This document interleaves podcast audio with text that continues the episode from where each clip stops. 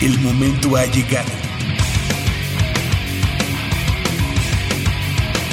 El azul y oro se apodera de tu sentido auditivo. Esto es Goya, Deportivo. Los 90 minutos del deporte de tu universidad. Arrancamos. La UNAM reconoció a lo mejor de su deporte con el Premio Universitario de la Especialidad 2016. Puma ya prepara la campaña 2017 de la Liga Mayor de ONEFA. Todos los movimientos del Club Universidad rumbo al Clausura 2017.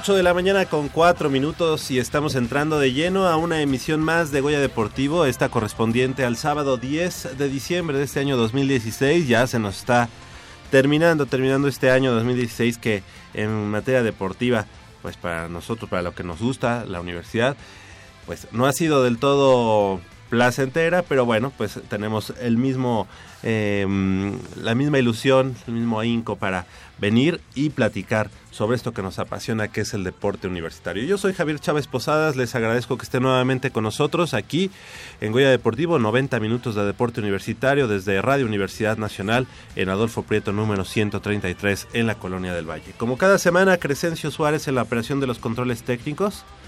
Muy buenos días, así como Armando Islas Valderas en la producción. Y bueno, 55 36 89 89 con cuatro líneas a su disposición para que nos llame y participe con nosotros en este programa que hacemos juntos sobre el deporte de nuestra máxima casa de estudios. De este lado del micrófono me da mucho gusto presentar y darle la bienvenida a Michelle Ramírez Corral. Muy buenos días, ¿cómo estás, Mich? Muy buenos días, Javier. Muy buenos días a todo nuestro auditorio. Estoy súper contenta porque esta semana pues se premió a lo mejor del deporte universitario.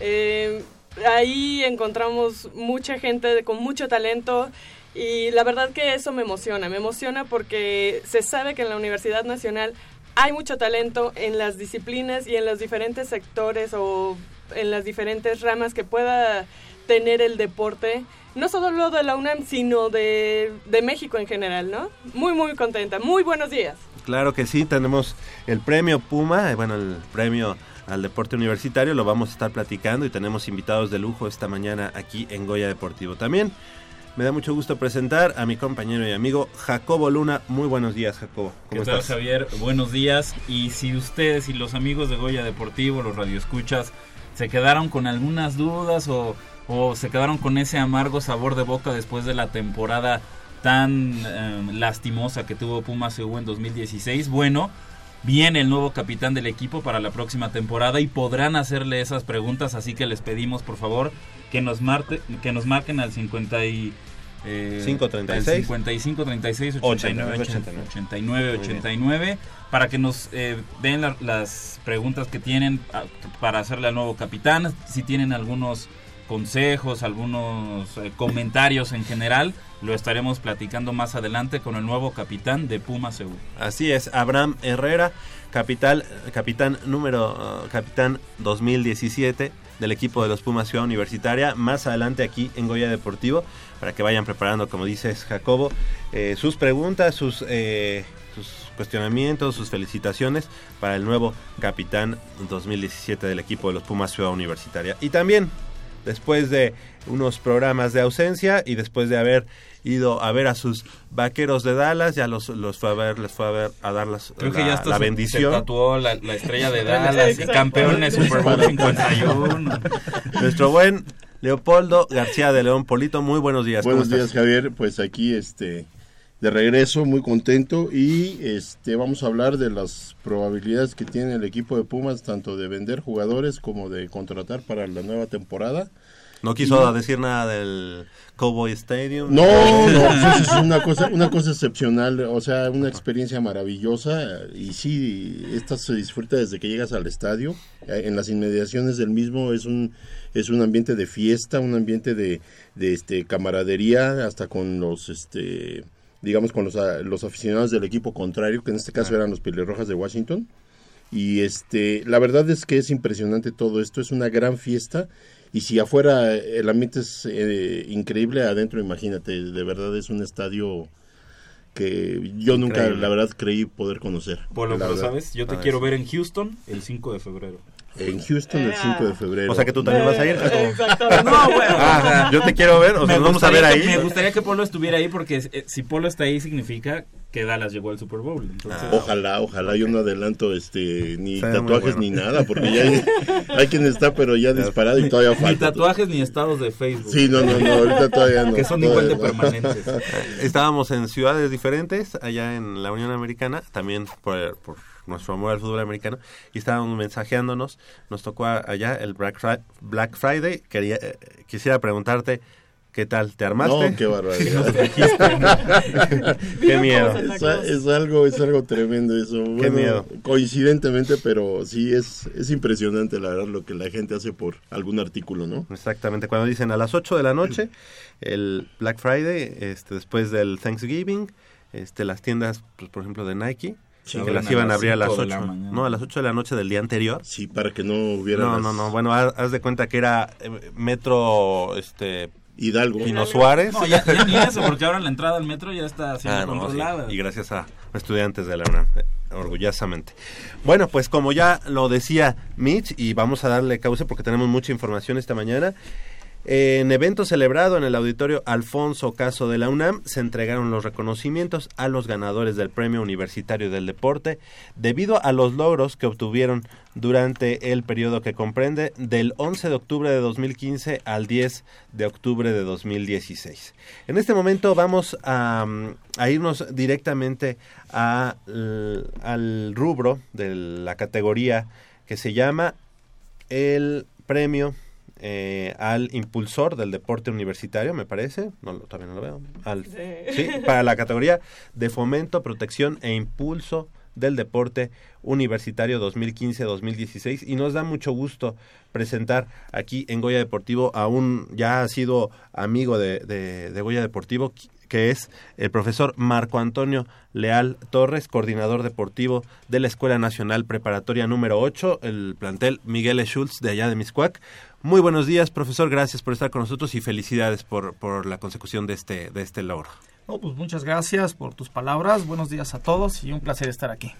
Pues eh, un placer, el placer es nuestro. Y bueno, ¿qué representa para ti en lo personal eh, el haber logrado este premio? Que bueno, pues es la máxima condecoración en tu categoría, que es eh, promotor al deporte universitario. ¿Y qué representa para mm, el acontecer diario de, de una preparatoria como es la Prepa 8, que, que siempre vemos que, que tiene ese ahínco de trabajar en pro del deporte y de, obviamente, esto que se vea reflejado en la formación integral de los universitarios. Pues mira, es interesante tu, tu pregunta y lo que puedo compartir con todos ustedes es simplemente que eh, es un paso más a, a nivel profesional, un, un- un placer haber sido ganador de, de este premio.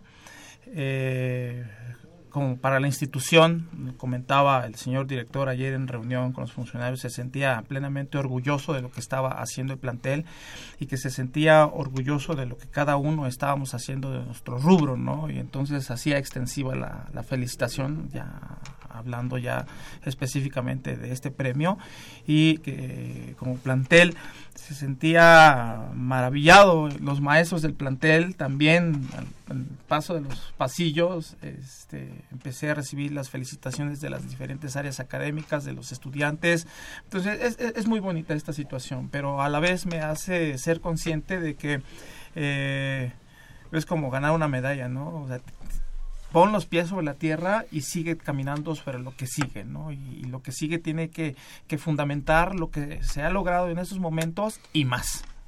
Entonces, pues, estamos, estamos trabajando en ello.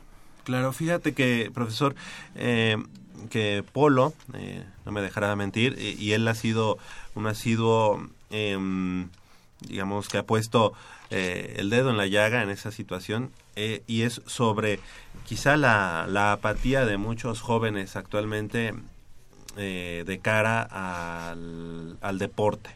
¿Cómo hacer que ese eh, estudiante joven, en este caso de la preparatoria, pase menos tiempo a lo mejor eh, chateando en su teléfono móvil o en internet, ¿no? Y, que se acerque más a la oferta deportiva de, de- la universidad, en este caso de la preparatoria número 8.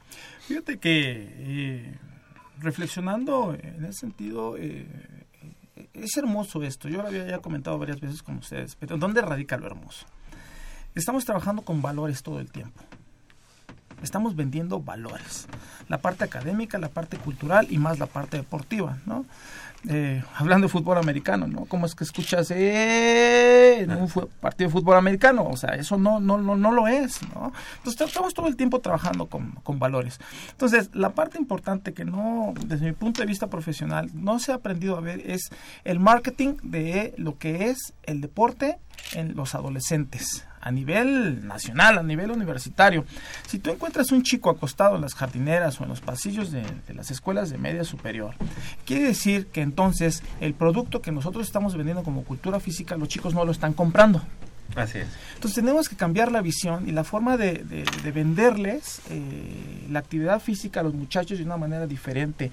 Desde sus medios de comunicación tradicionales, el Face, el Twitter, la página de internet de la preparatoria, las convocatorias fijas pegadas en los pizarrones, desde la manera de la comunicación de los profesores de educación física con los chicos, de cómo los jalamos hacia las actividades eh, deportivas y a partir de ahí los chicos son atendidos con calidad y entonces el chico se interesa por integrarse entonces hacia una especialidad deportiva.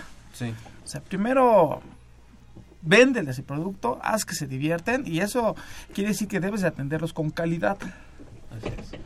Entonces, una vez que ellos, algunos de ellos logran enamorarse de esta parte, pues los tienes en los equipos representativos, ¿no? Claro. Y ya después, pues será parte del entrenador, ¿no? Que haga lo propio y que lo haga bien, cuidando sus cargas de trabajo para que hasta cuando se lesionan hay que chiquearlos, pero no tanto, ¿no? Porque pues el deporte es competencia. Y entonces, pues lo sacas adelante y empiezas a tener resultados. Poco a poco, es un proceso bien largo, ¿eh? Y es un romper paradigmas impresionantes, porque hay profesores de educación física que están de acuerdo con esta parte y que no se casan nada más con su la parte académica y permiten el, el contacto ¿no? con los entrenadores. ¿no? Entonces, es un proceso largo y, y lo estamos logrando en Prepa 8, ¿no? Sí, Qué bueno. O sea, bueno, adelante. Profesor Marco, usted bueno, acaba de mencionar una cosa bien importante. Eh, la, bueno, eh, la diferencia que hay entre lo que ahora se hace con lo que antes se hacía. Usted fue atleta, ha sido entrenador.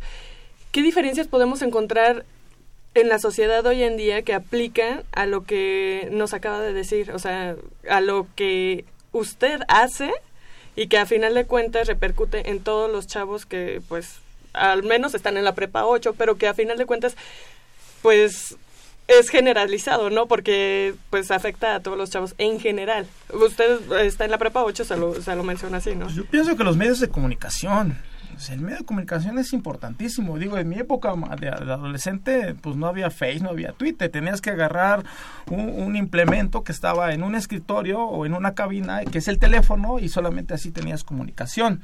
Y, y- y- y al no haber eh, una vía tan rápida de comunicación, pues tardaba mucho tiempo en llegar la información ¿no? hacia las escuelas o las instituciones o, o tener comunicación con tu propio entrenador. ¿no? Y eso era tiempo, tiempo.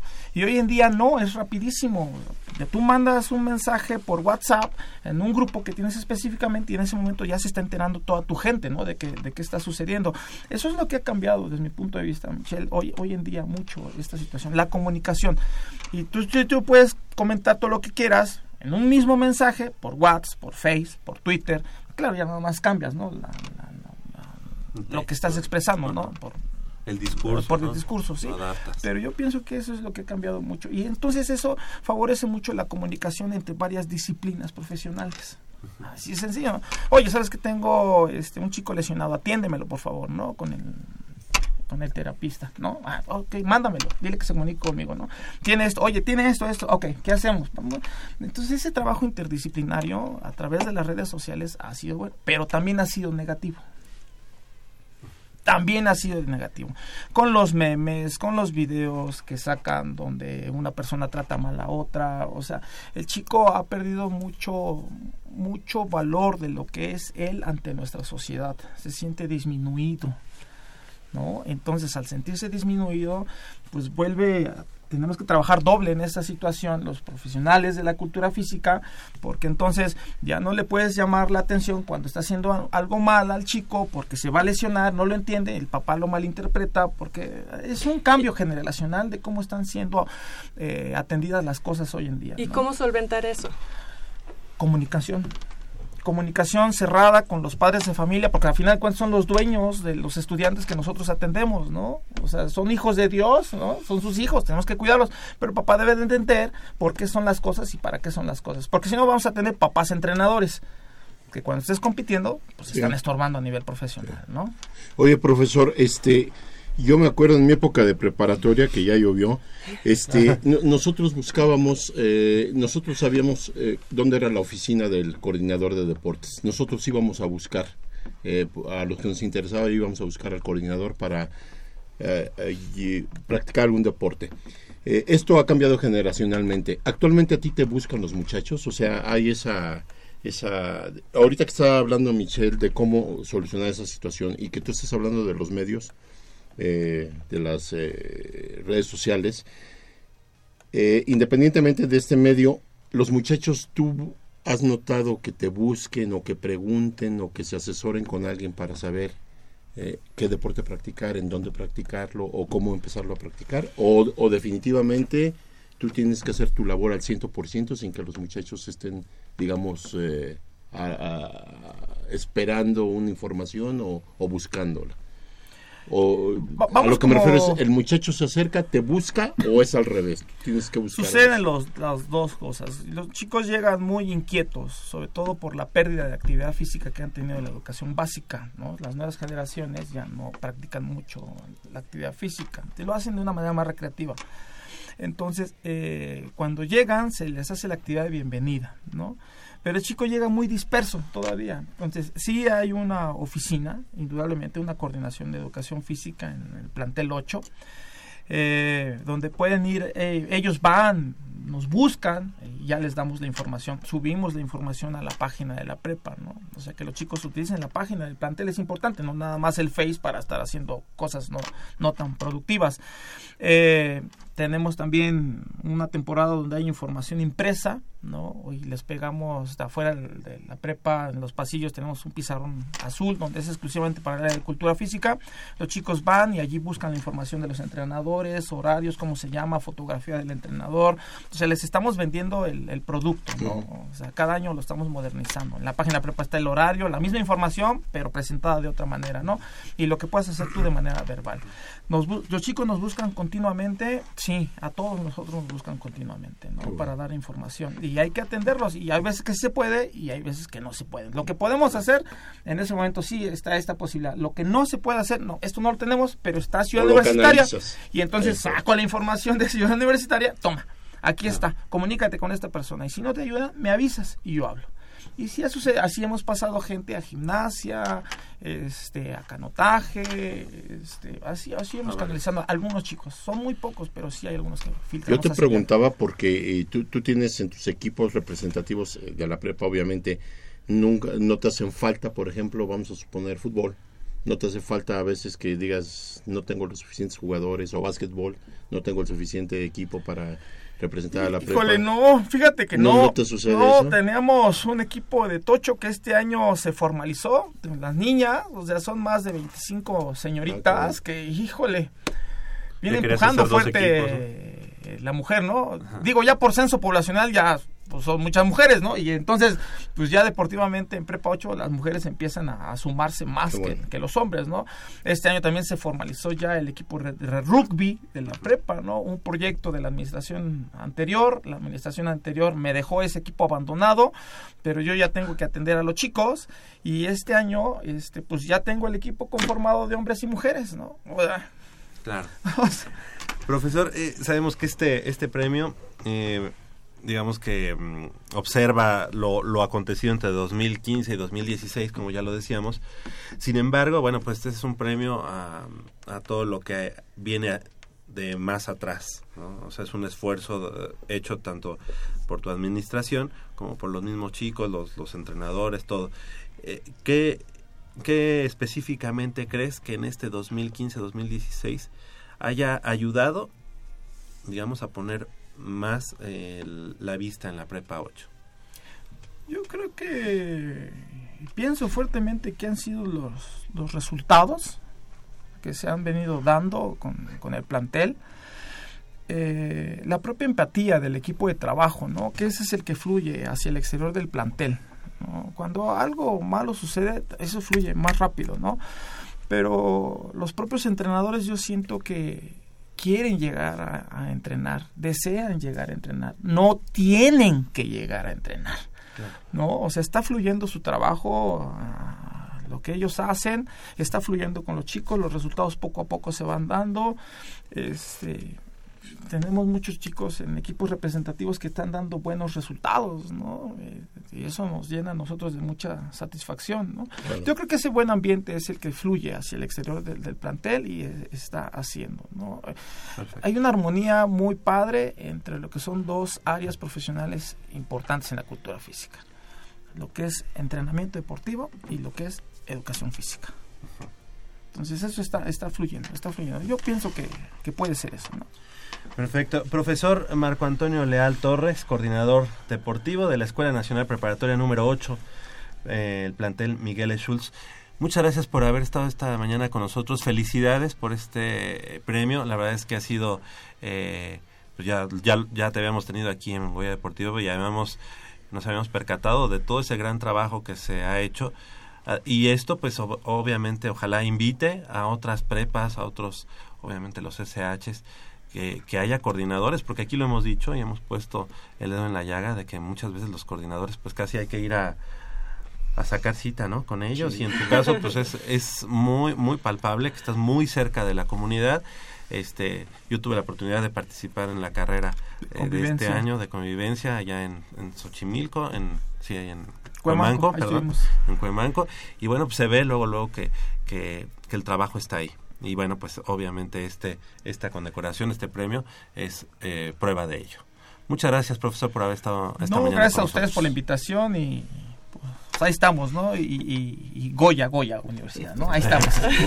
Muchas gracias, profesor. Gracias, Son buen las, día. Gracias. son las 8 de la mañana con 26 minutos. Hacemos una breve pausa y regresamos con uno de los ganadores del premio al mejor estudiante deportista de la Universidad Nacional.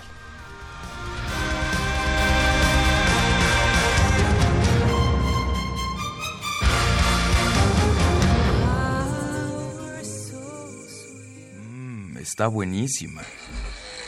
Papá, ¿qué estás viendo? No, no- no- no- no es nada. Estoy viendo mi Facebook, mi amor. Pero ese no es tu face. Sí, ya sé, pero por favor no le vayas a decir a tu mamá. ¿Qué es lo que no me tiene que decir, eh? ¿Eh? ¿Otra vez? P- perdóname, por más que intento no puedo dejar de verla. La pasión por el deporte también causa adicción. www.deportes.unam.mx Noticias, videos, convocatorias, medicina del deporte y mucho más. www.deportes.unam.mx El deporte de la UNAM también está en la web. Goya Deportivo, la voz del deporte universitario.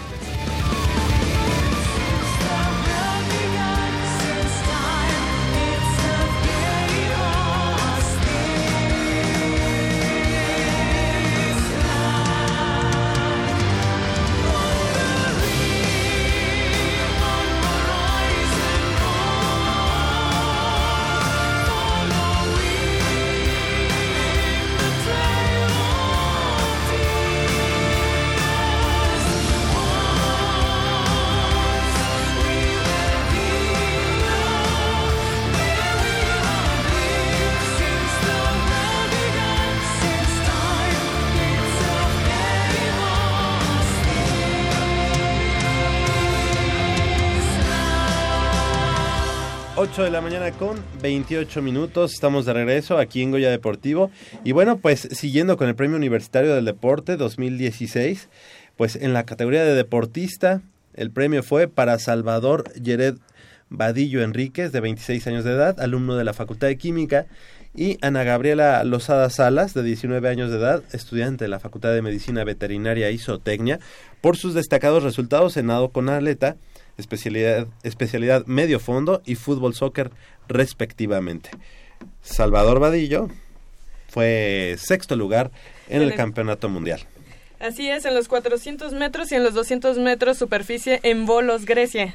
Competencias en las cuales también obtuvo el récord mexicano absoluto y universitario con tiempos de 3 minutos 11 segundos y 99 centésimas y 1 minuto 28 segundos 27 centésimas respectivamente. Además, obtuvo el primer lugar en el Campeonato Nacional Universitario en 100 metros, en el cual impuso récord nacional universitario con un tiempo de 39 segundos con 70 centésimas y 200 metros superficie en Ciudad Universitaria, donde logró el tiempo de clasificación para el Mundial Universitario. Le damos la bienvenida a nuestro amigo, ya también ha sido eh, invitado de Goya Deportivo, Salvador Vadillo Enríquez. ¿Cómo estás, Salvador? Muy buenos días, felicidades por esta por este premio. ¿Qué tal? Muy buenos días y muchas gracias por la felicitación y es un gusto volver a estar aquí con ustedes en esta mesa. Qué bueno, gracias. El, gusto es para nosotros, Salvador. Y bueno, ¿qué te deja este este premio? Eh, pues el máximo premio, el máximo galardón que se le da a un deportista representativo de la Universidad Nacional. Fíjate que me encuentro muy muy contento por este premio. En primera instancia no me lo esperaba, sinceramente no no esperaba que me otorgaran el, el reconocimiento ¿Ya habías este competido año. anteriormente? Sí, el año pasado que se lo dieron a, a la compañera Brenda Flores, Ajá. que bueno, era era difícil competir Sí, claro. contra ella, Sí, sí, sí. pero bueno, yo veía más probable el del año pasado que, que el de este año y, y bueno, también muy contento porque este ha sido un año sumamente difícil para mí, un año, yo creo, digo yo que es que ha sido el, el año más complicado para mi carrera deportiva y también uno de los más difíciles de mi vida, si no es que el más difícil. Entonces, eh, pues me siento muy contento por este reconocimiento. Claro, se, se, se premia este periodo.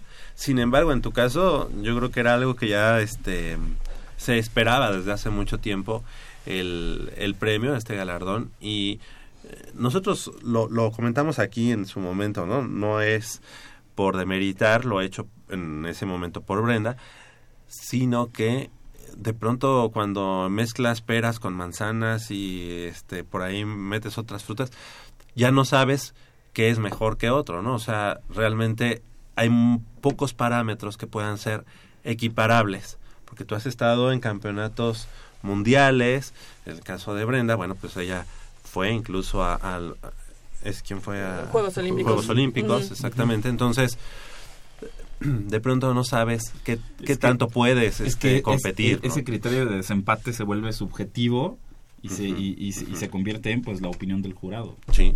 Pero bueno, nos da mucho gusto que, que a final de cuentas, en este año 2016, aunque tú lo veas, digamos que era más meritorio a lo mejor el El año 2015, pasado.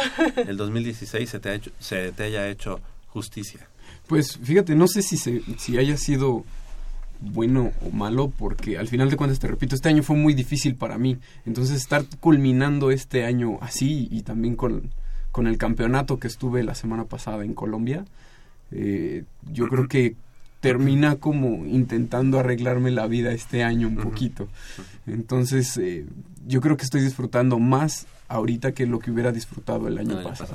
Mira, Por algo yo- pasan las cosas. Yo creo que si lo ponemos en términos de, de que Salvador eh, no tiene mm, de alguna manera el entrenador idóneo, o sea, tiene entrenador y le echan todas las ganas, le echan las manos, como él, él nos ha dicho ya varias veces, hay gente que le ayuda.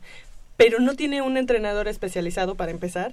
Este, hay muchas condiciones, por ejemplo, su deporte pues tampoco es tan popular. Entonces, todo, ir, ir escalando todas esas ah, valga el pleonasmo, todos esos escalones, eh, pues tampoco está tan fácil. Yo creo, yo, yo también, bueno, ah, hablando un poquito de las peras y manzanas que decías ahorita y todas las frutas, este, sí, sí sería un poco más meritorio el, los logros que se están obteniendo en relación a lo que, lo que careces o lo que puedes tener para la práctica de tu deporte, ¿no?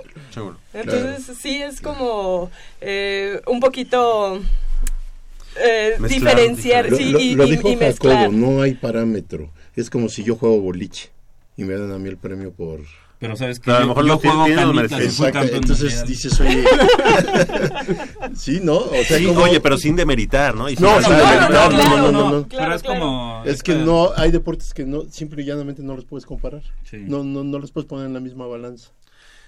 Y Salvador, bueno, pues digo, No, sí, sí es ya una sí, es que es que Salvador menciona que este premio le sabe diferente o es algo muy especial porque tuvo un, un 2016 eh, Háblanos de eso. em, poco turbulento en tu carrera deportiva. Le- eh, ¿Te gustaría explicarle a los radioescuchas de Goya Deportivo cómo fue este 2016 en tu trayectoria deportiva por el cual ¿Personal? hace de este premio, no no personal, sino porque lo mencionaste, dijiste, mi, mi trayectoria deportiva este año no fue el, el mejor, podrías eh, como contextualizar eh, por qué, qué te pasó y, y, y por qué hace que, que después culmine con este premio y que, y que sea tan especial para que la gente pueda entender la magnitud o pueda comprender un poco lo que tú estás sintiendo en este momento.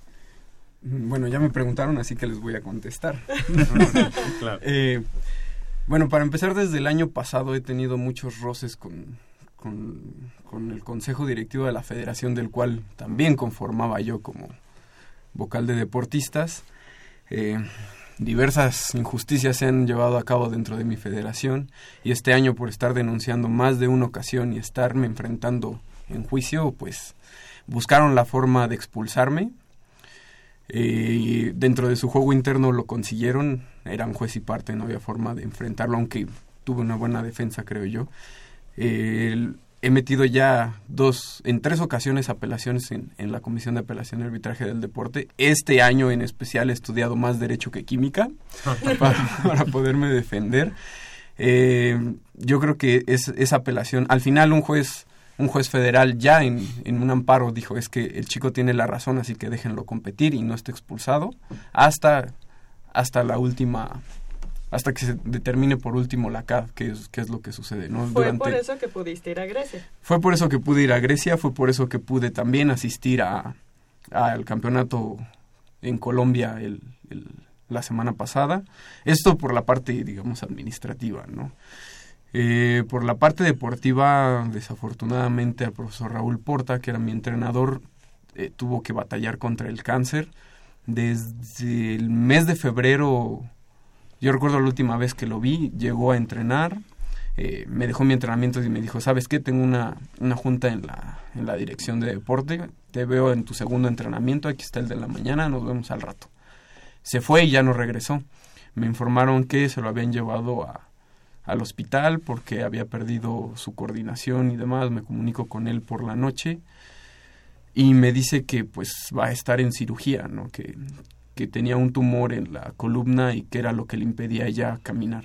Y fue una evolución de horas en que yo lo vi todavía caminando, lo vi mal, lo vi lo vi como molesto, yo pensé que estaba molesto, después entendí que más que molesto estaba soportando el dolor de pues de, ese tumor que le, que le provocaba. Eh, tuvo la cirugía el siguiente lunes, estuve con él, se venía recuperando Y en cuanto como que recuperó un poquito su, su estabilidad, la estabilidad de su salud, eh, nos volvimos, me, empezó a enviar los entrenamientos, lo visitaba cada semana o cada 15 días y me estaba diciendo, ¿sabes qué? El entrenamiento de esta semana va a ir enfocado con este objetivo, así que concéntrate en esta y esta serie. Él sabía que de repente tenía que salir corriendo para la, para la facultad, entonces sí me, me daba las indicaciones, mira, si tienes tanto tiempo, sáltate esto, sáltate esto, o ponle más, ponle más, este, Atención a más esta. atención a esta parte y pues nos, me marcas cualquier cosa, ¿no? Para ver cómo, cómo sigues, mándame tus tiempos y vamos a seguir trabajando. Esto fue hasta que llegó a su décima radioterapia, que fue cuando ya los médicos le dijeron, sabes qué, tienes también un cuadro de anemia, entonces no, no puedes continuar con las radioterapias. Eh, de por sí para mí desde un inicio fue muy fuerte saber que mi entrenador no estaba bien de salud.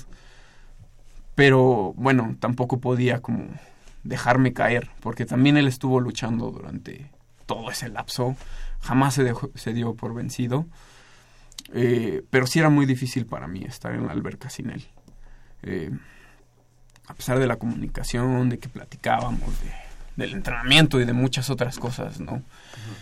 Eh, y el primero de septiembre se nos fue, ¿no? Todavía recuerdo que estando en Grecia le marqué y le dije, profe, pues mañana nado. Y me, y me dijo, pues ya no te puedo decir yo más, ¿no? Nada como, como, lo, como lo practicamos y dale con todo.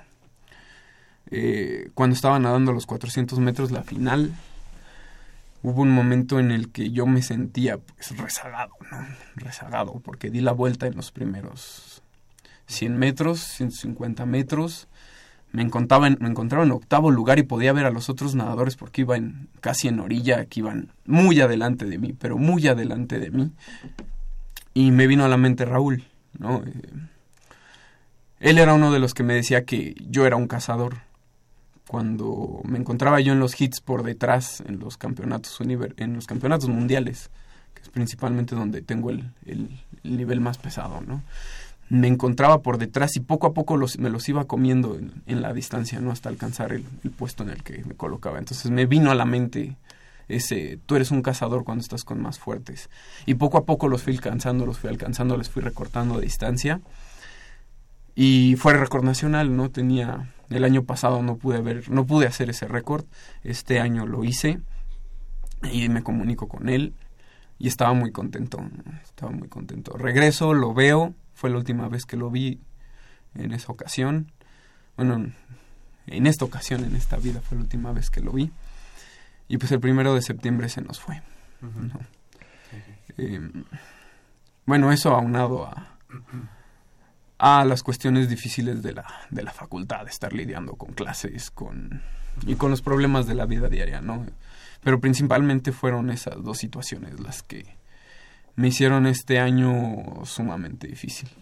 Ese premio, eh, este premio que, que galardona el 2015-2016 seguramente tiene mucho de, de Raúl Porta, tiene mucho de tu, de tu familia, de la gente que ha estado contigo, ¿no?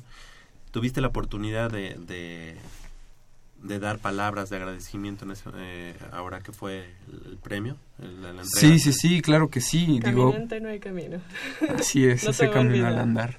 Eh, sí, sí, sí, sí, es algo que también, también por eso, por eso es que, que lo sentí. No, espérate, casi no- nos hace llorar a todo el auditorio. o sea, empezó a hablar Salvador y todos así con la lágrima de cocodrilo. Sí. Impresionante. Sí. Precisamente por lo mismo, ¿no? Por eso se lo preguntaba, porque digo, es como lo, lo está platicando Salvador, pues este uno se mete a lo que está sintiendo, a lo que a lo que sucedió, a ese pues esas llamadas, ¿no? Este y que y al saber o al conocer al profesor Porta, pues obviamente uno lo, lo, lo vive, ¿no? En ese momento. Sí, fíjate que, bueno, eh, en su fallecimiento, en, en un foro, en un blog en el que yo escribo, en, en una agencia de noticias para la que soy colab- colaborador y, y por Facebook, y pues hice expresar lo que sentía, ¿no? Pero no, a pesar de que sí tienen una cierta masividad, entre comillas, esos medios, eh, me parece que un escenario universitario era, era más adecuado para un Puma como el, el que él fue.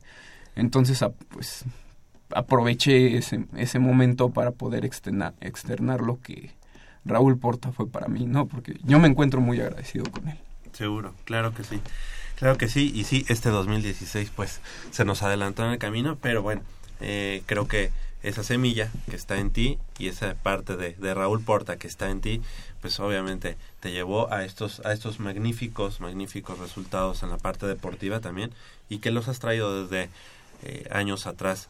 Salvador, la parte académica, la parte académica por el otro lado, este, es muy importante decir que el premio universitario, ah, premio universitario de deporte siempre condecora a un deportista que sí da resultados, pero que en lo principal, que es su carrera académica, también va bien, también se, se, va destacado. Platícanos un poco de eso. Pues fíjate que un día antes de la entrega, incluso el martes, este martes regresé de Colombia y casi casi me bajé del aeropuerto para ir a presentar mi último examen final.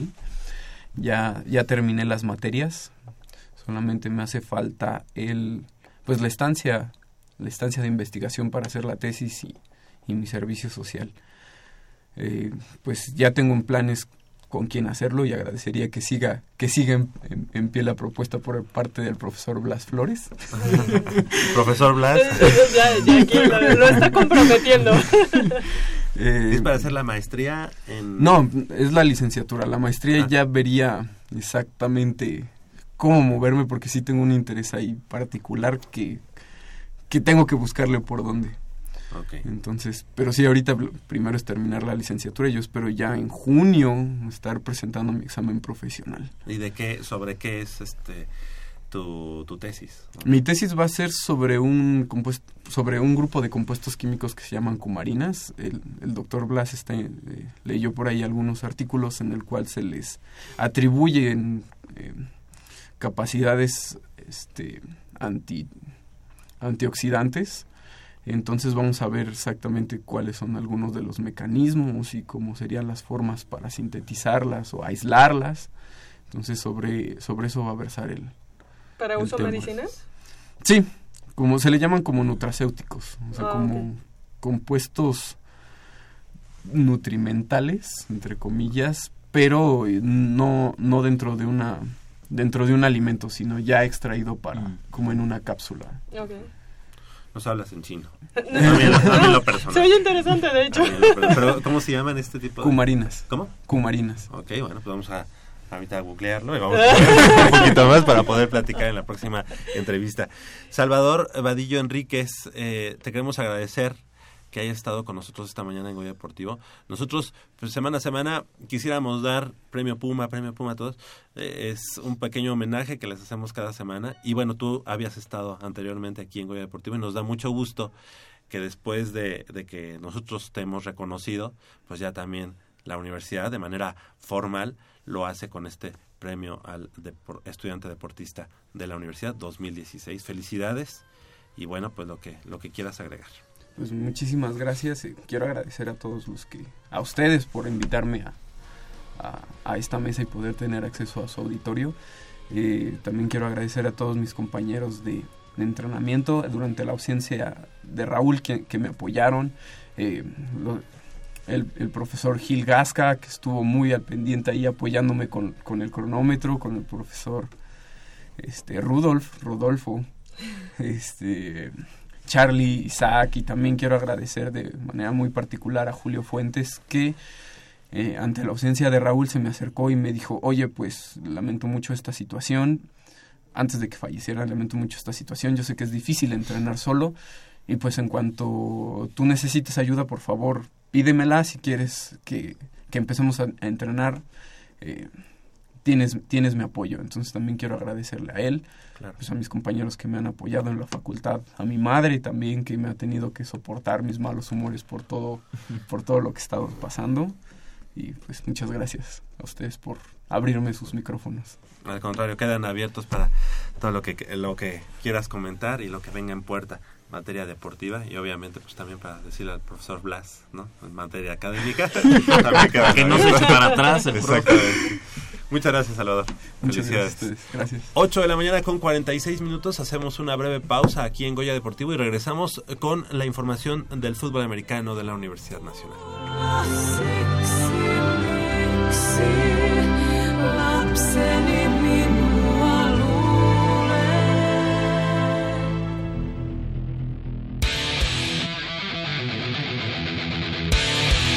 Amigos de Goya Deportivo, se realizó la competencia de judo dentro de los Juegos Universitarios 2016, con la participación de más de 100 jóvenes judocas de nivel medio superior, quienes compitieron en dos categorías, la de novatos y alumnos de quinto y sexto, además de los participantes del nivel superior. En un detalle, por parte de los organizadores, todos los competidores fueron premiados con medalla de oro, plata o bronce respectivamente, como una manera de motivarlos para que sigan esforzándose. Al término del evento, recogimos las palabras del presidente de la Asociación de Judo, Edgar Álvarez Romero, quien se refirió así al crecimiento del judo en la UNAM. Cada año hemos tratado de incrementar el número de, de judocas. No es un deporte fácil.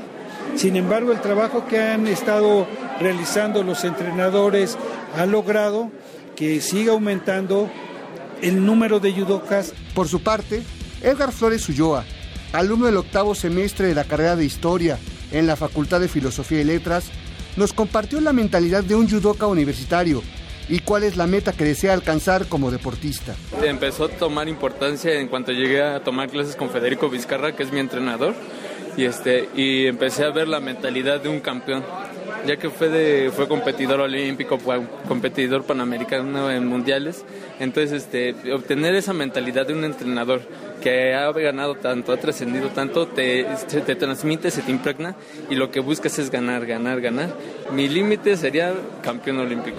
Por último, Ivonne Álvarez Ruiz, alumna de Relaciones Internacionales de la Facultad de Ciencias Políticas y Sociales, nos habló de la filosofía del judo y nos dejó un reto para los que no lo practicamos. Yo he experimentado que el judo te, te ayuda a saber quién eres y qué eres capaz de hacer.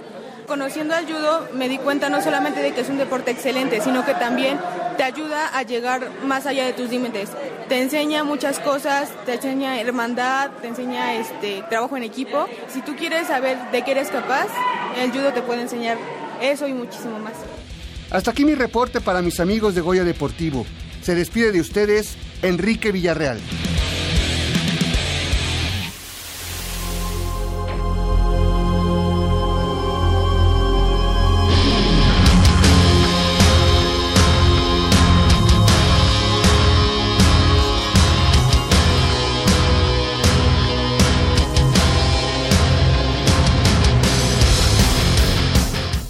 Ocho de la mañana con 50 minutos, estamos de regreso aquí en Goya Deportivo y los invitamos a que nos llamen 55 36 89 89 con cuatro líneas a su disposición, así como la sin costo 01800 505 26 88. Y bueno, pues eh, como les prometimos y también pues los invitamos a que nos llamen y que le pregunten, que lo feliciten, que eh, lo que quieran comentar. Tenemos aquí en Goya Deportivo completamente en vivo a Jesús Abraham Herrera Pérez, él es capitán número eh, capitán 2017 del conjunto de los Pumas Ciudad Universitaria, que una vez concluida la temporada de Liga Mayor, pues ya eligió eligió precisamente a Jesús Abraham Herrera Pérez eh, como capitán 2017. Muy buenos días, eh, eh, Abraham, ¿cómo, ¿cómo te llaman? ¿Jesús o Abraham? Bueno, primero buenos días, gracias a todos, gracias por invitarme, por abrir este espacio. Eh, a tu pregunta, no me llaman ni Jesús ni Abraham ahí en el americano, me dicen Pegaso. Ese es mi apodo. Exactamente. A la defensiva, a la defensiva del equipo juega con el número nú- número 52 y bueno, pues él eh, como, como ya comentaba, es mejor conocido como Pegaso, 24 años, sexto semestre de la licenciatura en la Facultad de Derecho de la UNAM y aquí se pone de pie eh, mi buen amigo Polo. me pongo de pie. Polo, Polo García Sí, de León, que también es de la. Facultad de Derecho. Y eh, peso 102 kilogramos, estatura 1,85, procede de los Tigres del CCH Sur en juvenil y de los Pumas en in- con el equipo de los Pumas. No sé si en infantiles también estuviste. Sí, así es. Yo comencé a jugar en Pumas desde los cuatro años en las infantiles. Antes era pañuelitos. eh, Como no la eran ba- la baby, ¿no? Ajá, lo que ahora llaman babies. Después en todas mis infantiles también jugué ahí en Pumas, luego CCH y en te- intermedia ahorita en Liga Mayor, que estoy por concluir ya mi etapa de jugador. Pues eh, primero felicidades, felicidades y cómo tomas este, este reto de ser el capitán 2017 del conjunto de la universidad. Bueno, muchas gracias primero y sí es un reto, pero también lo veo como una bendición. Es está muy padre todo esto también por parte de mis compañeros. Estoy muy agradecido por el haber confiado para hacerlo bien como en- como equipo.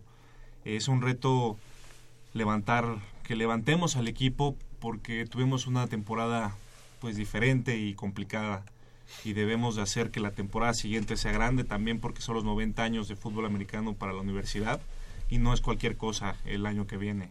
Creo que es un buen reto y creo que lo vamos a poder hacer bien como equipo. Comentaba, comentábamos en los programas durante la temporada, ya lo, ya lo dijiste tú, una temporada diferente, una temporada difícil, con, con ciertas em, diferencias en cuanto a lo administrativo, en cuanto al apoyo, en cuanto a muchos, muchas cosas. Sin embargo, y aquí lo criticamos, lo criticamos abiertamente, era una temporada que a nosotros nos dejaba con un sabor amargo, a mí en lo particular el partido contra las Águilas de Chihuahua, que, que ustedes saben, me, me salí como al tercer cuarto. Sin embargo, lo dije hace una semana, eh, a mí en lo personal me llenó de orgullo el saber que habían tenido los arrestos para ir a Coahuila a ganar, para ir a Chihuahua. Chihuahua, a cobrar este, venganza y quedar pues eh, como el campeón sin corona, lamentablemente, contra el equipo de los auténticos Tigres, cosa que a mí en lo personal me duele mucho, que se hayan quedado en la orilla, pero qué mejor que tú nos comentes esta temporada, que nos platiques qué fue lo que pasó, qué fue lo que tuvo que cambiar para que el equipo de los Pumas regresaran al nivel que nos tienen acostumbrados. Bueno, es un año diferente, como bien lo dices. Hay cambio administrativo, hay cambio de staff y también de jugadores, los que se nos van y los que llegan, ¿no? Eh, es, es un año donde creo que aprendimos todos. Aprendimos a hacer las cosas diferentes con lo que teníamos y sobre todo también con el apoyo. Eh, hay un equipo antes y un equipo después. Creo yo, somos dos equipos distintos. Uno durante la temporada, que dejó pues algunas dudas y cosas que, que a la- las cuales no estaba acostumbrado a vernos todos, ¿no? Eh, el equipo de playoffs es un equipo distinto, es el equipo de Pumas, es el equipo que realmente representamos y el equipo que realmente somos. También ahí juega mucho el papel eh, administrativo, donde pues nos dan la oportunidad de hacer las cosas bien o como las veníamos eh, haciendo, donde dan los apoyos de manera abierta y podemos llegar eh, al hotel a descansar realmente y hacer las cosas como, como se puede hacer. Y creo que simplemente lo que hicimos fue creer en que podíamos hacerlo, recordar todo lo que hemos vivido y pues simplemente sacar la casta como muchos dicen. No somos el campeón sin corona, realmente creo que pues en este momento el campeonato lo obtuvo el que jugó mejor en el campo. No estamos satisfechos, pero estamos contentos con lo que pudimos lograr como equipo. Pero ya estamos trabajando para la temporada siguiente porque pues no estamos contentos, no estamos satisfechos y creo que podemos hacer mucho más de lo que hicimos en esta temporada pasada. Eh, Abraham, como, como capitán, eh, ya votado por tus compañeros, ¿cuáles son, y, pre- y ahorita que tocas eh, el punto de, de la temporada tan complicada que tuvieron, pero mira, primero déjame fe- felicitarte por el gran cierre de- que, que tuvieron, porque de verdad nos Gracias. callaron la boca a muchos, y me incluyo ahí, eh, porque dieron un- una muestra de, de esfuerzo, de entrega, de compromiso inigualable, y eso se los tenemos que aplaudir. Pero como capitán del equipo ahora, ¿cuál es el principal reto que tienes para hacer que lo que pasó en 2016 no se repita en 2017? Bueno, el- yo creo que el reto no solamente este año, sino de todos, es hacer que el equipo esté unido realmente, que el equipo confíe en las personas indicadas, que son nuestros coaches y también en los administrativos. Tenemos que cumplir el reto de mejorar el año pasado. Ya todos sabemos que fue una temporada difícil y diferente, pero al final del día lo que hicimos fue simplemente jugar, concentrarnos en lo que tenemos que hacer y es el reto, estar enfocados, concentrados y unidos, más que los años pasados. ¿Hubieron algunos factores que distrajeron la atención de los jugadores durante la temporada? Si se llegara a presentar esto para la próxima temporada, ¿de qué manera tú, tú verías por mantener esto que nos estás comentando, la unión y todo esto? Yo creo que es lo mismo. Es una temporada donde aprendimos que puede distraernos cualquier cosa, aunque por más mínima que parezca. Pero ese es el reto, hacer que los jugadores estén enfocados, estén unidos y platicar con ellos, eh, recordar lo que ha pasado cuando estamos distraídos. Y la manera en que podemos hacer todo esto bien es confiando en el que tienes al lado todo el tiempo y todo momento. Yo te quiero preguntar, Abraham, felicidades por tu nombramiento como capitán. Gracias. Yo también fui de los que en algún momento critiqué mucho su, su actuar en, el, en este campeonato que pasó, porque no estábamos acostumbrados a ver a un Pumas tan disminuido, a un Pumas que vino de más a menos en, eh, en cuestión de meses. Yo no me lo puedo explicar, o sea, no, no lo podía yo entender qué fue lo que pasó en este cambio generacional, en este cambio de staff de cocheo. Y yo siempre he sido un crítico muy severo de las administraciones dentro de la dirección general. ¿Realmente el cambio a esta nueva dirección les afectó en algo a ustedes que eh, haya sido motivo, como decía Mitch, de un distractor? ¿Fue realmente esto? ¿O fue también una combinación junto con el, staff de cocheo? Ustedes estaban acostumbrados a, a- a un coach como Raúl Rivera que en apariencia, porque no lo conozco bien, era más estricto, más, más severo en, su forma de dirigir que, que ahora el, el- el coach Otto. Eh, ¿Qué fue realmente? Porque mira, sabemos que son, no es cuestión de buscar culpables, ya pasó y fue una experiencia que ustedes van a asimilar y tienen que fortalecer. Pero son, eh, digamos, responsabilidades compartidas, realmente. Y si tú crees que hubo algún área que les afectó más, ¿cuál fue? Bueno, yo creo que fue la suma de todo. Fue la suma, ya lo había dicho, del cambio del staff, del cambio administrativo, eh, algunos jugadores también que se van, otros que llegan, como siempre. Lo normal, por así decirlo, pero es diferente porque empezamos eh, la temporada muy tarde con el cambio de coach, eh, no teníamos un acercamiento con el, el personal administrativo, pero esta semana justamente hablé con el director, tuve la oportunidad de estar hablando con él y creo que ya hay una mejor comunicación porque ya aprendimos del año pasado y lo que estábamos diciendo era que pues tenemos que trabajar conjuntamente para que este año lográramos el campeonato. Creo que todo va sumando, la autoridad, em, los coaches, la manera en que hacemos caso y obedecemos. Creo que no fue realmente el que no estuviéramos en disciplina, sino que estábamos más distraídos por otros factores, por lo que veíamos en redes, por el que iba a pasar mañana, por estar preocupados por realmente por cosas vanas, por así decirlo. Ujú. Y no nos concentramos en estar entrenando, estar jalando, estar comiendo, estar pues ahí a tiempo, ¿no? Creo que fue un año pues muy raro para Sí, todos. sí, fue raro. Fue demasiado raro para todos. Y, y, y a nosotros nos llegó de golpe, porque nosotros está, eh, a lo mejor nos malacostumbraron, y, ¿verdad? Porque siempre que hablamos de Pumas CU, siempre estamos hablando de un equipo elite. campeonatos nacionales. Sí, es lo que también hablábamos con los coaches, ¿no? Que nos estábamos eh, estresando de más porque estábamos acostumbrados a ganar por mucho, pero realmente pues no debíamos de estresarnos así porque ganar es ganar y no, no le debíamos a nadie el ganar 60-0, ¿no? Claro. Pero podemos estar trabajando para volver a esos lugares. Abraham, ahorita mencionas, nos estábamos estresando porque estábamos acostumbrados a ganar.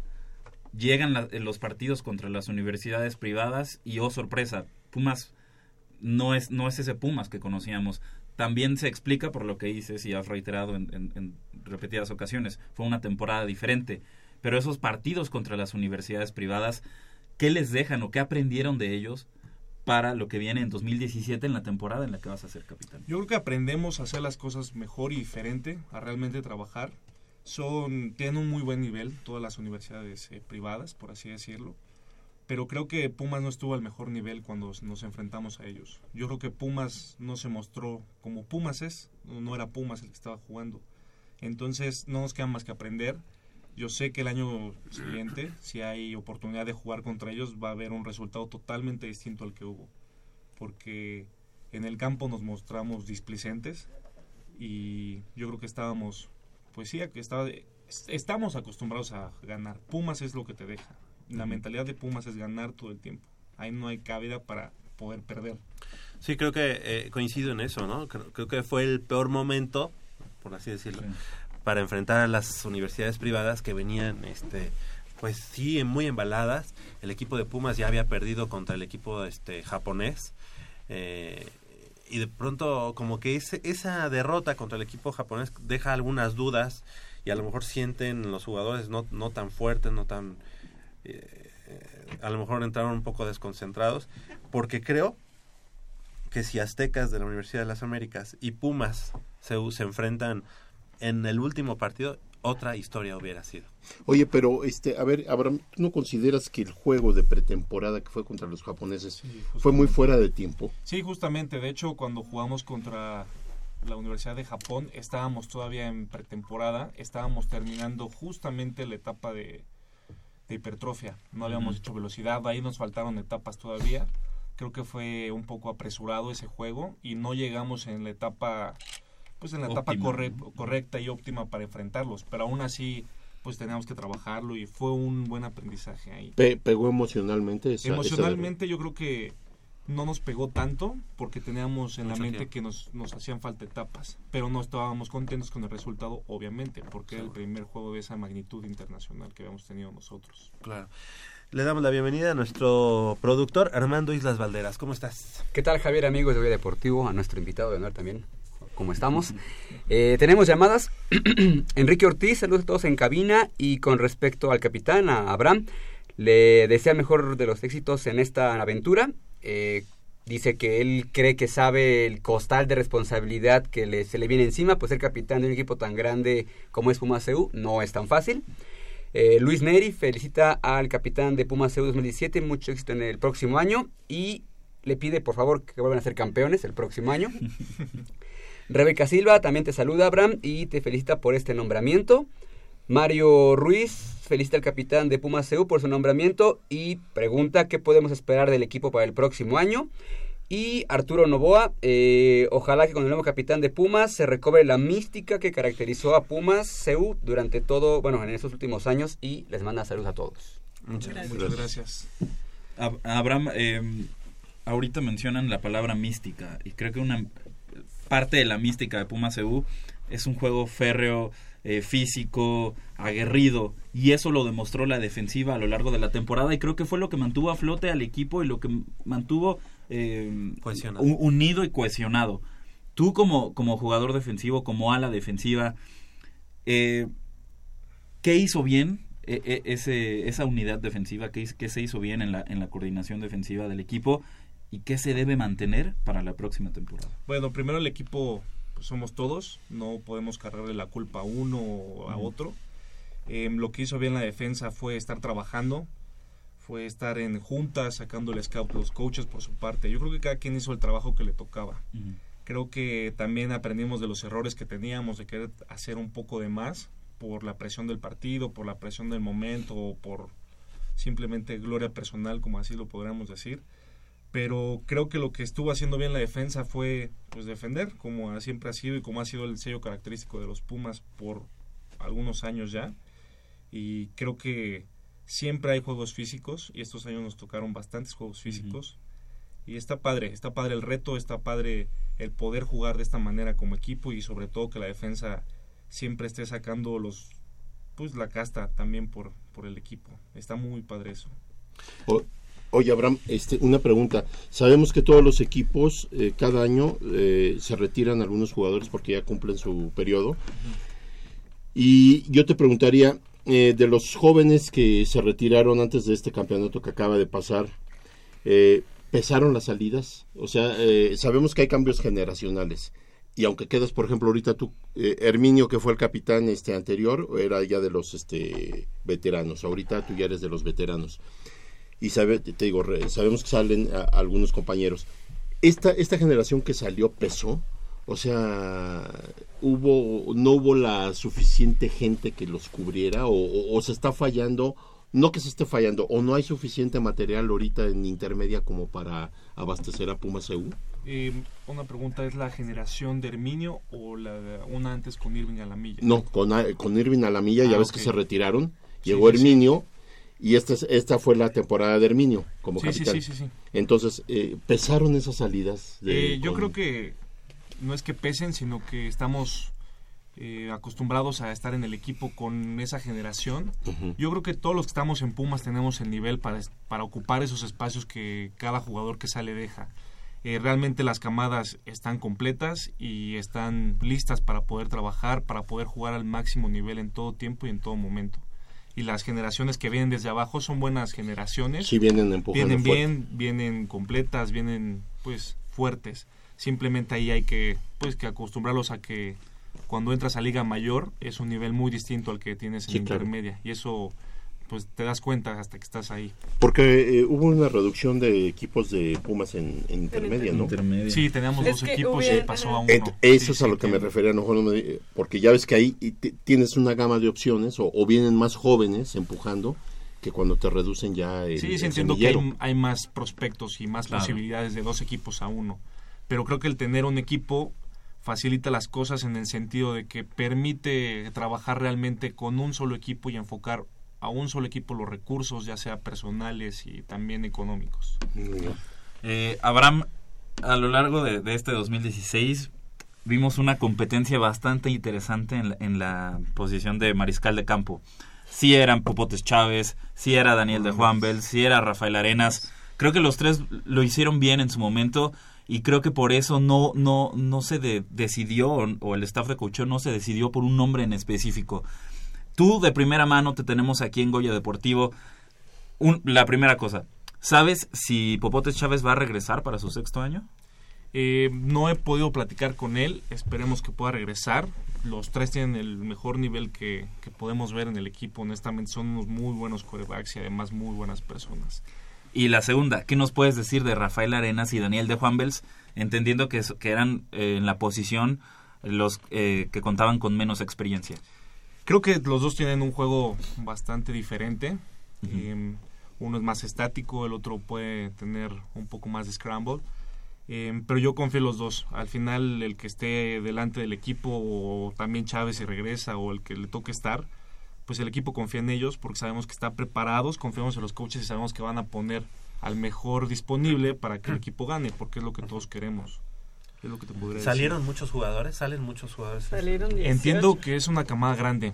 De hecho, pues yo siempre había jugado con ellos, igual por estas reglas de peso y de todo. Venía con esa camada.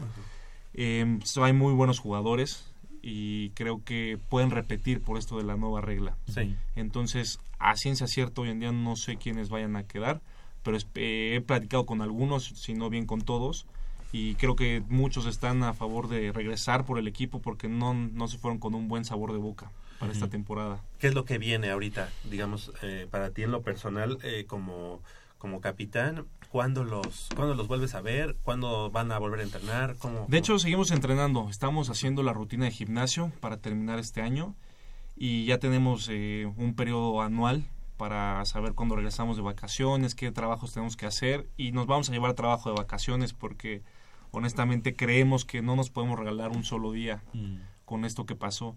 Pero pues de hecho seguimos trabajando. Ahí tuvimos, eh, pues no bien vacaciones, un poco de descanso, pero ahorita estamos haciendo trabajo de gimnasio y ahí seguimos en CEU hasta que nos cierren las puertas por esto de las vacaciones. Sí. Abraham, una, una pregunta que, que no quiero dejar de, de hacerte es, como capitán tienes también la cara ante la comunidad universitaria. ¿Cómo hacer que, que esa comunidad siga orgullosa de, de, de- de tener un equipo como Pumas y cómo acercarse o que se acerquen ellos a, a ver los partidos? Sí, es un buen reto porque creemos que la tribuna está llena de, de espectadores que pues nos conocen entre comillas o son más cercanos. Pero tenemos un gran trabajo para tener que invitar a la comunidad de estudiantes. Em, creo que lo podremos hacer yendo a sus facultades, teniendo un poco más de interacción, regalando boletos, ahí haciendo, pues se me ocurre algunas pequeñas actividades en cada facultad. Em, también entiendo que es una es un buen año. Yo creo que es una muy buena oportunidad de resurgir de estas cenizas como así nos veían y deben de esperar lo mejor de este equipo porque estamos dispuestos a dar todo y la vida si es necesario así como lo decimos. Es un muy buen año para retomar la grandeza del equipo creo yo Perfecto, Abraham, pues te queremos agradecer que hayas estado esta mañana con nosotros. La verdad es que em, más allá del trago amargo en su momento, creo que ahorita ya dando la vuelta a la página y viendo el 2017, em, teniendo en cuenta que esos jugadores, que muchos de esos jugadores pueden repetir, pueden regresar por, por sus fueros y ma- más, los que se sumen al equipo, este, tenemos cifradas esperanzas en que este, estos playoffs de Pumas se puedan repetir tanto desde la pretemporada, temporada, playoff y por qué no pensar en el campeonato. Queremos Cualquier- la final en Ciudad Universitaria, Sí, es lo que, ah, lo no, queremos. sí, creo que todos Pero por el, Todos campeona- queremos por el campeonato nacional. Ujú. Por el- contra, el, ri- contra el rival Sí, de sí, sí, Claro, sí, claro, yo claro. creo que el objetivo de todo deportista es siempre aspirar a la- al máximo galardón y en este caso va a ser el campeonato nacional y Pumas pues creo que va por ello y eso estamos Qué bueno. acostumbrados y estamos enfocados para eso y pues gracias a ustedes por, por invitarme. Creo que no es un logro personal creo que es un logro de mi familia de mis maestros de mis compañeros. Sobre todo agradezco a Dios por esta bendición y oportunidad de, de poder llevar al equipo en, en representación porque al final soy su voz nada más eso no creo que sea algo más. Pero entiendo la responsabilidad y todo lo que conlleva pero también estoy muy contento con poder hacerlo porque el equipo al final de cuentas me dio su confianza y no la voy a defraudar lo vamos a hacer bien este año Nada más acuérdate que nuestros derroteros son Tigres de la Autónoma en americano y en soccer. Entonces estamos que nos lleva el caramba. Entonces tenemos que, este, confiamos en ustedes porque los queremos mucho y porque son nuestro equipo, pero tenemos que acabar con, con esa, Claro, esa jetatura. esa jetatura, man. Felicidades No, y felicidades, este, como dices, a tu, tu familia que seguramente pues La desde, principal. desde baby estuvieron. sí me han estado apoyando todo el tiempo mis padres ahí tengo pues, mi familia y tengo una familia que también me adoptó por así decirlo y pues también me han apoyado bastante ¿Y te, te acompañaron hoy tus papás? Eh, no, se quedaron en casa durmiendo. Están ocupados. Sí, porque a estas horas esté despierto, pero Un saludo para ellos. contento. Felicidades, creo que eh, el equipo, como ustedes no me podrán dejar mentir, está en buenas manos, ¿no? Con Sí. este capitán, digo, solamente de cruzar una- unas este, palabras de 20 minutos más o menos, nos pudimos dar cuenta del tipo de capitán que tenemos do- en 2017 y qué mejor que sea estudiante, como lo fue Herminio también, que sea estudiante, que sea universitario Que de sea toda de la, la vida. Facultad de Derecho. Exactamente. Todo eso. Mira, pues, había también un chico de Armando Garduño, que es el Sí, receptor. receptor. Él no es de quinto año, ¿verdad? pero aquí estaba viendo Arquitectura FES Aragón. Yo en algún momento voy a votar por él para que sea capitán. Muchas gracias, muchas gracias Abraham y felicidades. Gracias. El mejor de los éxitos para el 2017. Muchas gracias, así será. Perfecto, son las 9 de la mañana con 14 minutos. Hacemos una breve pausa y regresamos con la información del fútbol de estufa del equipo de los Pumas de fútbol.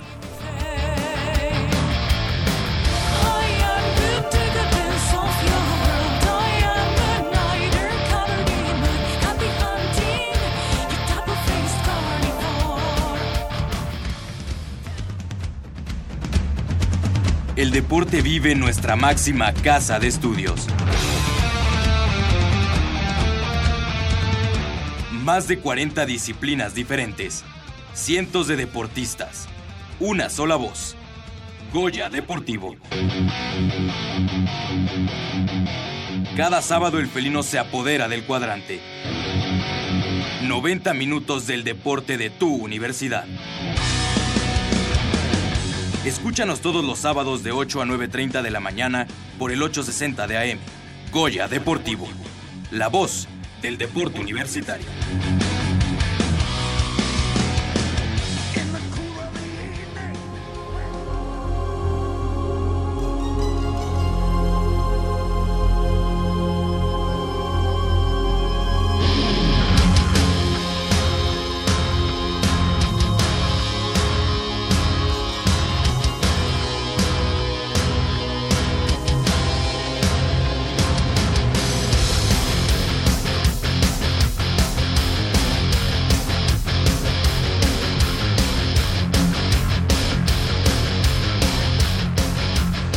Nueve de la mañana con 16 minutos. Tenemos ya refuerzos. Ya habíamos hablado de Brian Ravelo. Ravelo, este chileno, que, que llegó a- al equipo de los Pumas eh, a préstamo por un año, de proveniente del equipo de los Santos. Sin embargo, bueno, pues todavía hay por ahí algunos... Hoy, o- hoy en la mañana estaba leyendo que ya estaba prácticamente cerrado el, el- la contratación de Castillo. Nicolás Castillo, también Ajá, chileno. También chileno y se habla de que es un jugador eh, excepcional, muy jovencito, 23 años de edad, que está en su mejor momento, es seleccionado nacional. Bicampeón. eh, Campeón, bicampeón. Bicampeón, goleador. Ajá, con el goleador, el ajá, y- el equipo Católica. como tal. Con la U Católica. Ajá. No le habían querido que dar... soltaron 4 millones de dólares. Ahí nomás. Pues mira, es, la- es menos de la mitad de lo que recibieron por, por Sosa, ¿no? Por Sosa. Pero también me, me, me, me sorprende y me da gusto que regrese Eric Vera, por ejemplo, que a mí nunca me gustó que hubiera salido de Pumas. Pero qué bueno que lo prestaron porque agarró fogueo, mucha, ¿no? ajá, mucho fogueo. Yo lo vi jugar en algunos partidos con el Necaxa, lo vino haciendo muy bien. De Alan Mendoza, la verdad, te voy a ser honesto, ni me, no me acuerdo bien de él, no lo ubico. Estuvo en Dorados eh, aquí y este no sé si este Jacobo le haya segui- seguido la pista en algún momento. No me acuerdo de él, pero este suena interesante porque eso quiere decir que va- van a empezar a aglutinar, eh, pretenden eh, regresar algunos canteranos que hay eh, prestados. Creo que en Zacatepec hay a- a algunos otros. Sí. Entonces quieren. Oye, este, pero a mí- Tienes, tienes a Dani Ramírez en Reynosa. Oye, ¿no Está- Estás en busca de un delantero y el último que tiene surgido de tu cantera, que por ahí podría entrar, podríamos entrar en especulación que lo apartaste del equipo porque eh, filtró en, en- en los medios de comunicación que para llegar al fútbol profesional en Tuvo que Pumas tuvo que soltar dinero. No fue en Pachuca, ¿no? Eh, en Pachuca, tienes razón. En Pachuca Prueba de que ello que soltar este dinero. personaje que, le que lo demandó Ajá. eh, ya Ya. jamás volvió a aparecer, Lo borraron. en escena. Entonces, eh, Pero- a- pero algo ahí está. Dani Ramírez Ajá, está Dani Reynosa, Ahora, te voy a decir, este, a mí, Eric Vera, em, digo, no, la verdad es que ya no recuerdo, pero no se me hace un jugador alto. No, No, es no, no es chaparrito. alto. y juega la posición de Luis Fuentes, que es el lateral izquierdo.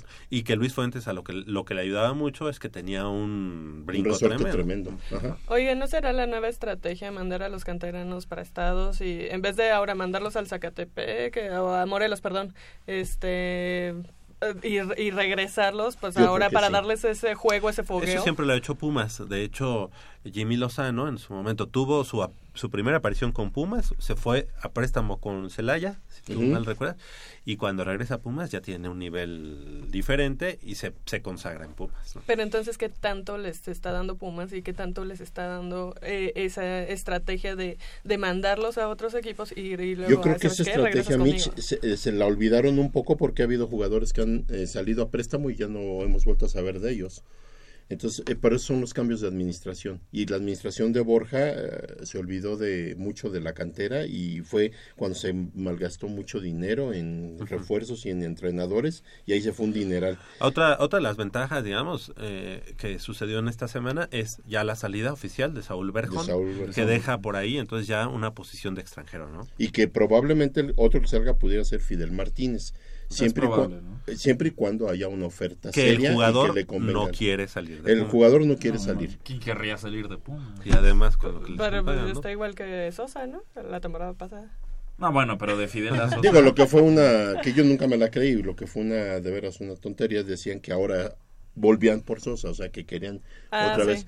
Digo, ya ahorita es imposible porque está cotizado, es un jugador que difícilmente eh, le vas Y a yo creo que ya él, ya él, ya no regresaría. Ya, yo pienso que yo ya no. ¿No crees? No creo. Yo creo que sí. Yo creo que no. ¿Por qué no?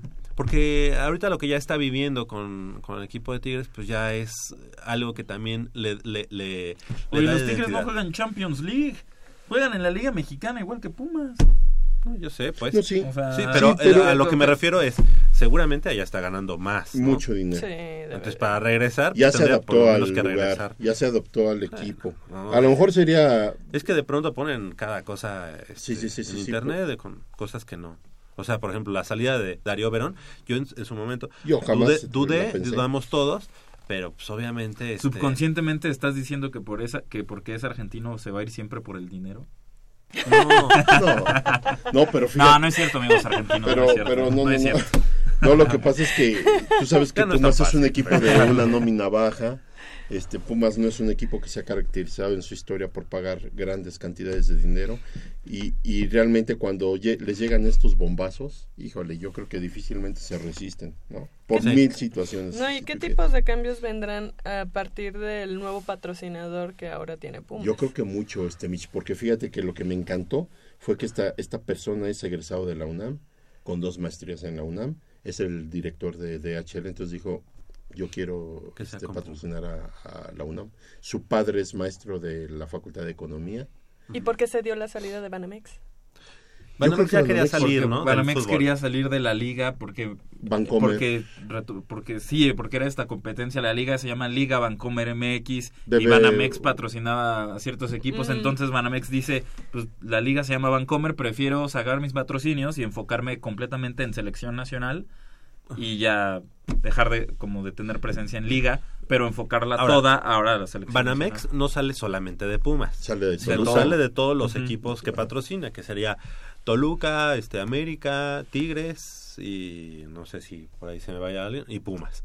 Entonces Pumas luego luego lo que hace es rápidamente conseguir este nuevo patrocinador. Pues buscar, ¿no? Porque le llevó un tiempo, ya ves que Banamex estuvo a punto de ya no patrocinar el equipo y aguantó.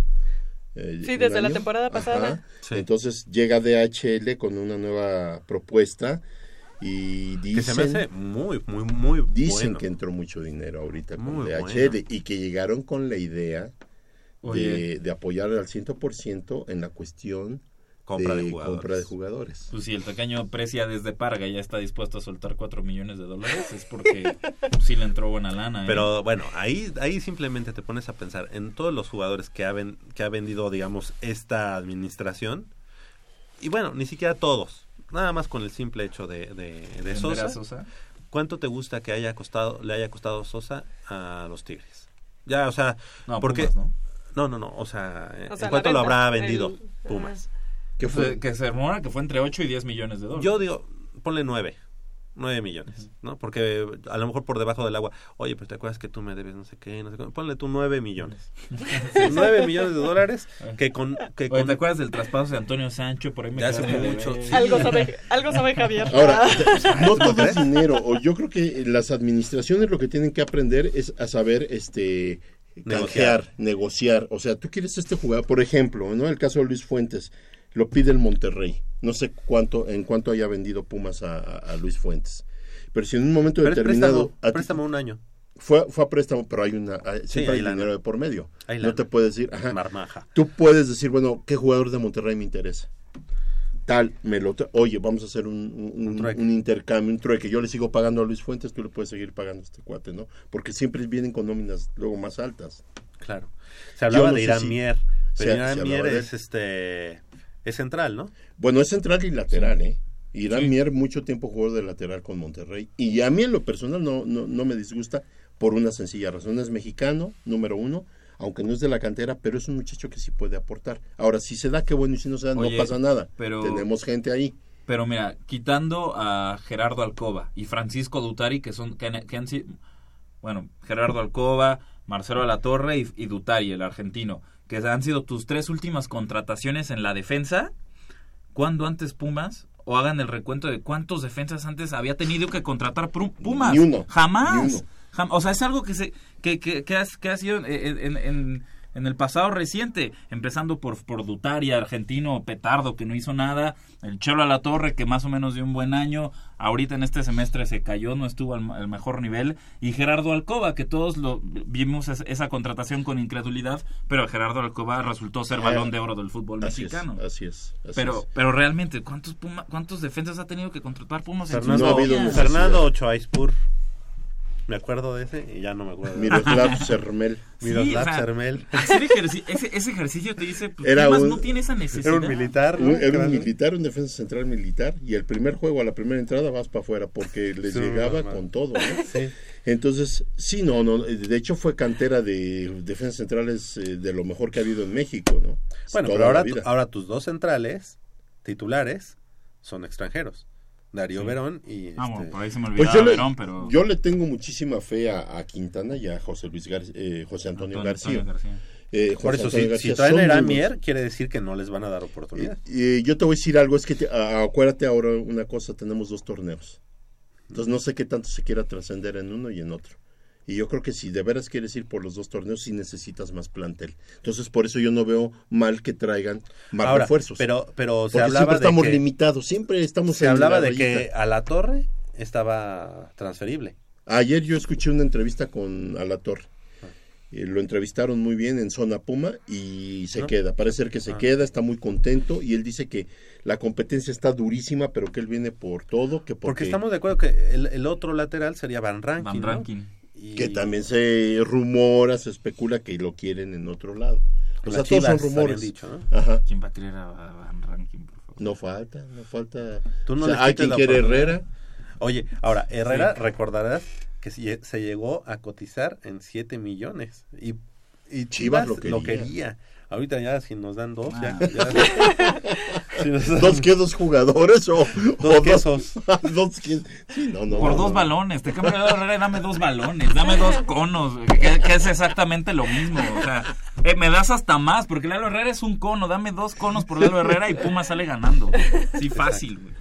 Sí, Entonces, bueno, ahí eh, ahorita pues todos, eh, todos son especulaciones más que Ravelo y, y este Nicolás Castillo. Castillo. Ahora, pero que Nicolás Castillo todavía no es To- un hecho. todavía no. Todavía no es oficial. Hoy en, la, ma- te hoy en la mañana ya leía yo que estaba prácticamente amarrado, que ya nos faltaba la, La firma, firma de- del jugador. Ahora, de Brian Ravelo, me da mucha, eh, sí, creo que se los comenté, me da, me da tristeza escuchar que tanto el, el, te- el técnico del, Ah, sí. del, Del Paris Saint Germain Saint-Germain.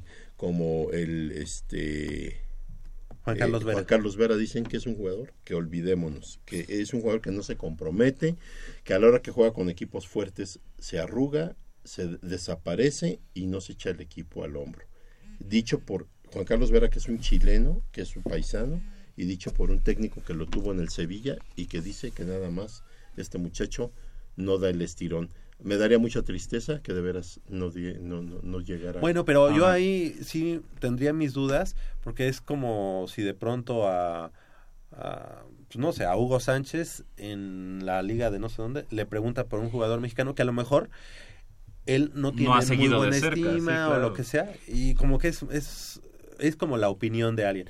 Y de un entrenador que haya dicho eso de un jugador, es poco, se me hace muy poco muy profesional. poco O sea, ético.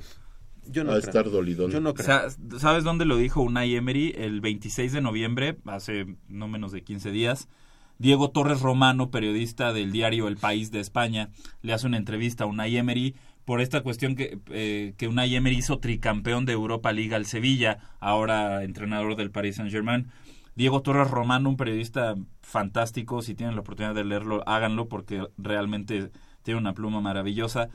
Y, y le pregunta de, de, cómo empezó, de cómo eh, instituyó como esta, esta cultura de competencia en Sevilla. Y Unai Emery dice, cuando yo llegué a Sevilla tenía jugadores que no competía.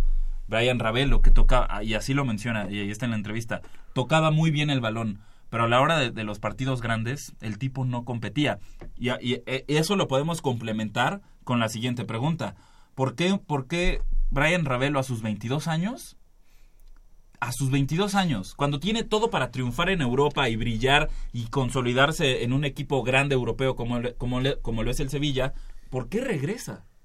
Es decir, joven, con calidad, con potencial, y ya estás en Europa, ¿por qué regresas? E- Es, es- esas son las, la, la cuestión que se levanta sobre Brian Ravelo, que es un pecho frío, que no compite, que en los partidos grandes se achica. Habrá que verlo con Pumas. Claro. Ahora, ¿qué tiene, ¿qué tiene en común con Nicolás Castillo?